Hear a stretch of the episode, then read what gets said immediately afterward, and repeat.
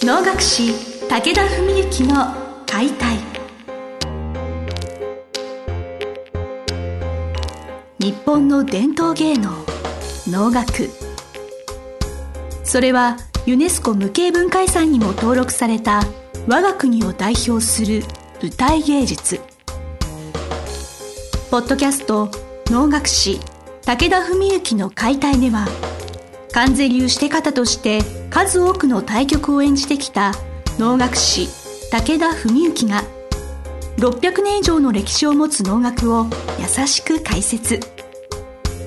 能楽師として自らの経験とその思いを語ります。今週も始まりました花をつかむ心を広げる武田文幸の解体司会進行の小菅圭一です。文幸先生本日もよろしくお願いします。よろしくお願いします。本日ご質問をいただいておりまして久しぶりにちょっとご質問会ということでよろしくお願いいたします。お願いします、えー、そうですねえっと20代前半の大学生の方でして、はい、この方実は三井寺先生のあの指定を務められた三井寺にちょっと見来ていただきまして、えー、ご鑑賞して、まあ、その初めてだったそうなんですねお能を見るのが。うん、なので、まあ、そのお能とは何ぞや的なところも本当ほぼほぼゼロなところから見て、まあ、率直な初心者としてのご質問をちょっと6個ばかりいただきまして、ちょっと数が多いので、はい、ちょっとパパパって感じでちょっとちょっとずつ先生からご回答いただければなと思います。よろしくお願いします、はい、では一つ目のご質問です、はい、歌いの抑揚の付け方は作者が決めるのか。なるほど、はい、いきなり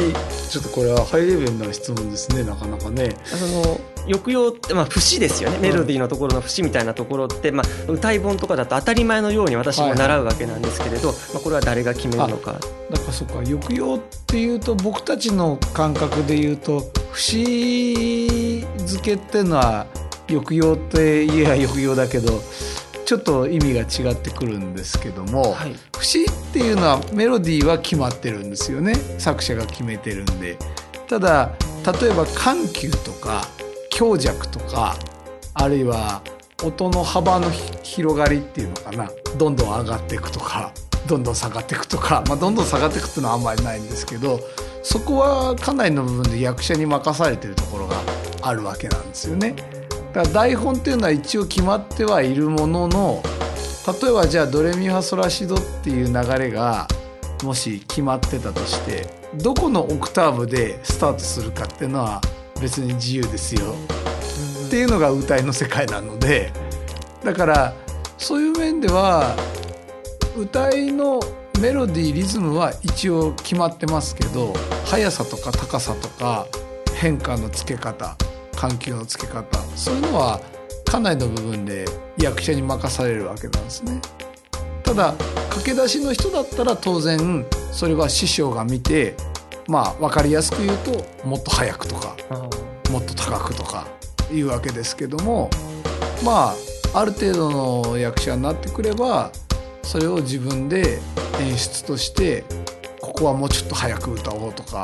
もっと強く歌おうとかそういうのは当然演者が決められる。それがおかしければ師匠に止められる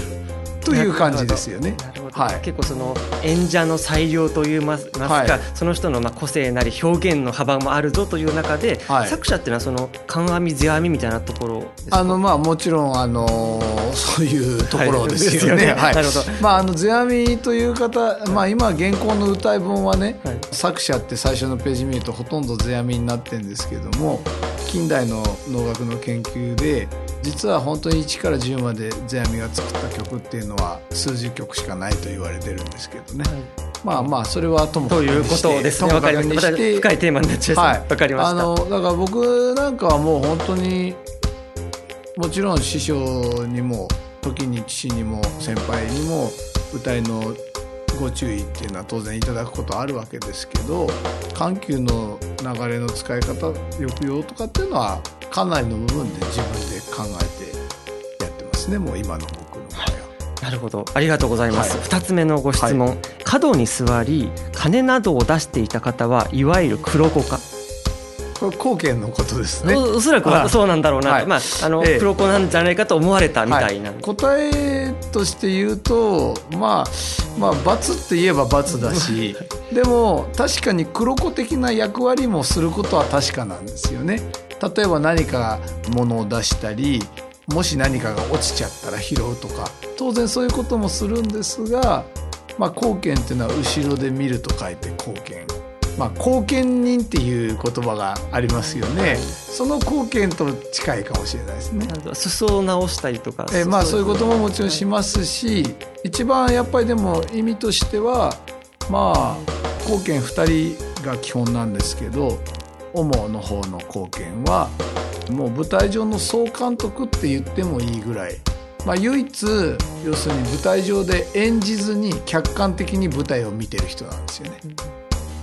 ということで黒子ではないぞというところで、ははいい2つ目の質問です。ございました、えー、3つ目の質問です。母親が最初に登場する場面で母親の歩くスピードはなぜあんなにゆっくりだったのか。そうですね。あのそこは演出上の問題というかだから歩いているっていうのはただ歩いてるんじゃなくて、まあ、僕らはすり足で構えっていう基本姿勢を崩さずにすり足で板を歩く、まあ、それを運びというわけですけど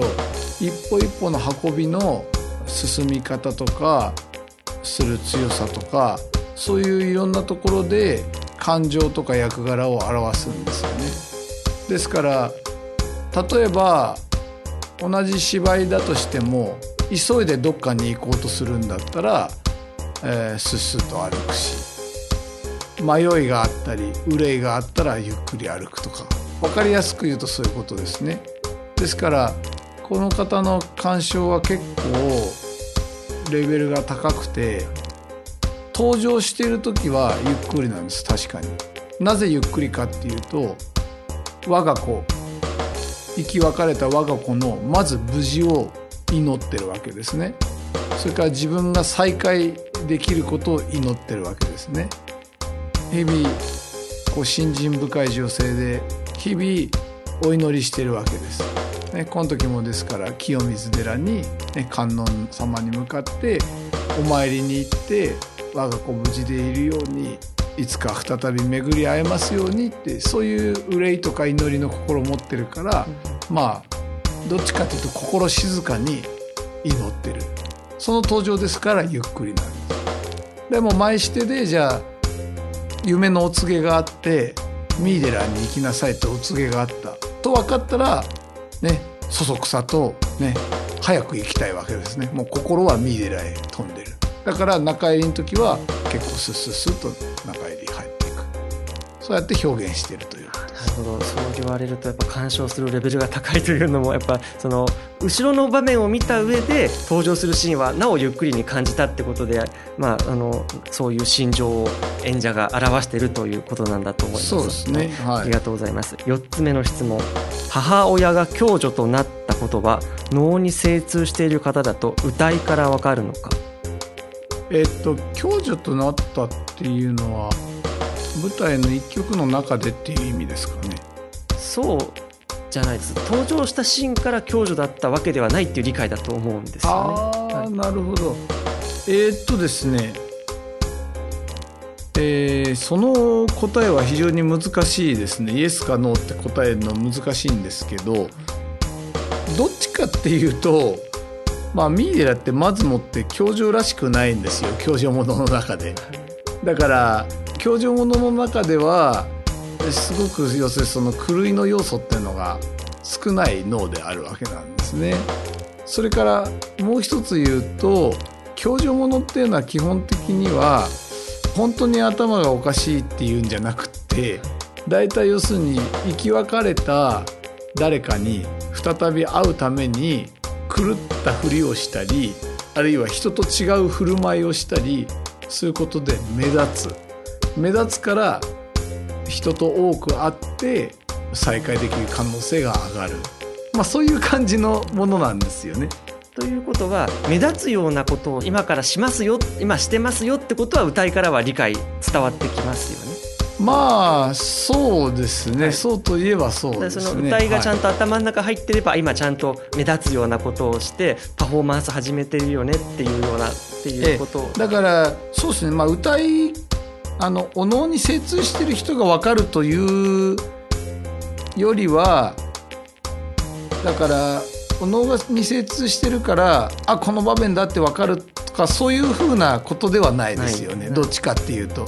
ただお能を知ってれば要するに後しては共助の姿となって出てくるっていうもう説明になってるのでそもそも。まあ、そういう、はい。けあの演技形式といいますか。人を訪ねて出ていくっていうのはあのまず笹を持ってるっていうのは共助の象徴であるし後しての登場では一世って林もああいうふうに軽快で、まあ、共助腰っていう、まあ、ちょっと大鼓と小鼓が独特な手を打ったりとか、まあ、そういうのも象徴にはなってますんでね。はい、ありがとうございます。ちょっとお時間もないので、あと残り2つ、パッといっちゃいましょう。はい。5つ目ですね。地歌いや林の方の座り位置には何か理由がありますか？これはありますねまず林方の話からすると大鼓と小鼓の真ん中にいる2人ですね要するにまあ笛と太鼓が両脇にいて、まあ、ミーデラは太鼓はいないですからえ3人ですけど大鼓と小鼓に関しては実は横板お囃子方は横板といって柱4本の中は縦板ですよ。縦板。お客様から見て正面のお客様から見て縦板。で柱の後ろが横板です。そうすると横板に入ってるように見えるんですけど大鼓と小鼓は合いびきっていう将棋にかけて椅子にかけて足のつま先だけ縦板に足が入ってるんです実は。だから基本的には背景と同じなんだけど舞台に参加してますよっていう一演者ですよっていう象徴なんです。地歌いも柱の奥に引っ込んでるように見えるんですが厳密には扇とまあ膝頭ぐらいはちょっと舞台に侵入してるんですね。同じことで基本的には背景と同じみたいな舞台上の役者ではないっていう感覚なんだけどでも歌う時は扇を立ててですから半分役者。だか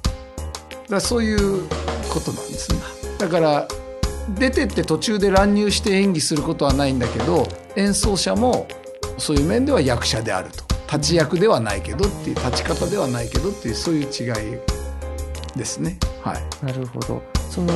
あれですよね。その大包小包でなんか左と右が入れ替わるとか、地舞台で前列の方がどういうこととか後列がどうこうっていう意味においては、あそれは、はいえーっとね囃子方はよく言うのが楽器がだんだん大きくなっていくって覚えてくださいですね。はい。笛小鼓大鼓太鼓とかあと打つ位置が逆にだんだん上がっていくっていうか降りていくっていうか太鼓は一番下地面ですよね、に置いてますよね。大鼓は脇に抱えてますよね。で小鼓は肩ですよあ笛は口ですよね。面白いですね。っていうふうに、はい。だからそんなことをよく言ったりしますね。渋滞は、えっと8人全部あの偉い順に後ろ後ろが偉くて前列がまあ若い人っていうふうに決まってて後列の真ん中にリーダー地頭っていうリーダーがいて、うん。その人にみんな呼吸を合わせて歌う。というこという一応お約束がありつつ、まあ、気持ち若干舞台に片足だけでも前足でも入って、まあ、そういうニュアンスも汲み取っていただきたいというところでね。はいはい。ありがとうございます。最後のご質問になります。地歌いに一人女性がいらっしゃいましたが他の男性のように低い声で歌っていらっしゃったのかえーっとですねまあ結論から言うとイエスですねこれは。であのー歌いっていうのはそもそもあんまりこうオクターブで合わせて歌うものではないので本質的にはどっちかっていうと息呼吸のぶつけ合いみたいな世界ですから、まあ、そういう意味では本当の意味で本当に男性と同じ力同じ気合で女性が歌うっていうのは極めて至難の技でもし女性が本当にその音で歌おうとしたら多分一個上になっちゃうんですよね。一個上の高さになるんですけどそうするとその声が目立って邪魔になっちゃうんであえて本来自分自身で歌うより女性自身が自分で歌うより一個低いとこで男性の中に、まあ、あえていい意味でこう紛れるように歌ってるんですね。だから女性だけで歌う時はもっと高いとこで歌うんです女性は。基本的には。女性の地歌いの方というのはやっぱそんなに多くはないですよねやっぱり。というより昔は絶対出れなかったんですよ。はい。だから関西会低機能という会ではいまだにあと北流なんかも一切出出ませんしどっちかっていうとそういう同門会組織なんかでもうちの法の会の前身である武田同門会っていう会があったんですがその会でももうつい十数年前まではおのおの渋滞に女性は出してなかったんですね。でまあ時代も変わってきて、まあ、出してよかろうっていうんで出すようにはなったんですけどそこはもうですから師匠の考え方一つですね。いまだに出してないお家もあると思いますよ。多分。はい。なるほど、まあ、そういうなんでしょう。私もなんか土俵の上にはみたいなところも多少やっぱ伝統というのはなかなか難しいところがあるなというそう中ですね、はい。あのーだからまあまず本当にそこまでの気概で、はい。じゃあ後列でも歌うぐらいまでの修練鍛錬をするするっていうかそこまでなれる女性もまあまずほとんどいないです。し、まあ本当にそういう中ですごい頑張って男性に負けじとやってられる方もいらっしゃいますけどやっぱりでも逆に女性は女性だけで自由体組むっていうそういう試みを最近やってる方たちはいますね。あいいですね。やっぱそういうはい。新しい試みを私も見てみたいと思います、ええはい。えーということで6個駆け足ですけど先生にご回答いただきどうもありがとうございました。ありがとうございました。あの番組ではこのように、まあ、質問どしどしお受け付けしておりますのでここまで丁寧にお答えいただけるのは本当貴重だと思うのでぜひおのおにまつわる何でもご質問いただければと思います。はい。先生本日はどうもありがとうございました。ありがとうございました。本日の番組はいかがでしたか？番組では武田文幸への質問を受け付けております。ウェブ検索で「武田文幸」と入力し検索結果に出てくるオフィシャルウェブサイトにアクセス。その中のポッドキャストのバナーから質問フォームにご入力ください。ぜひ遊びに来てくださいね。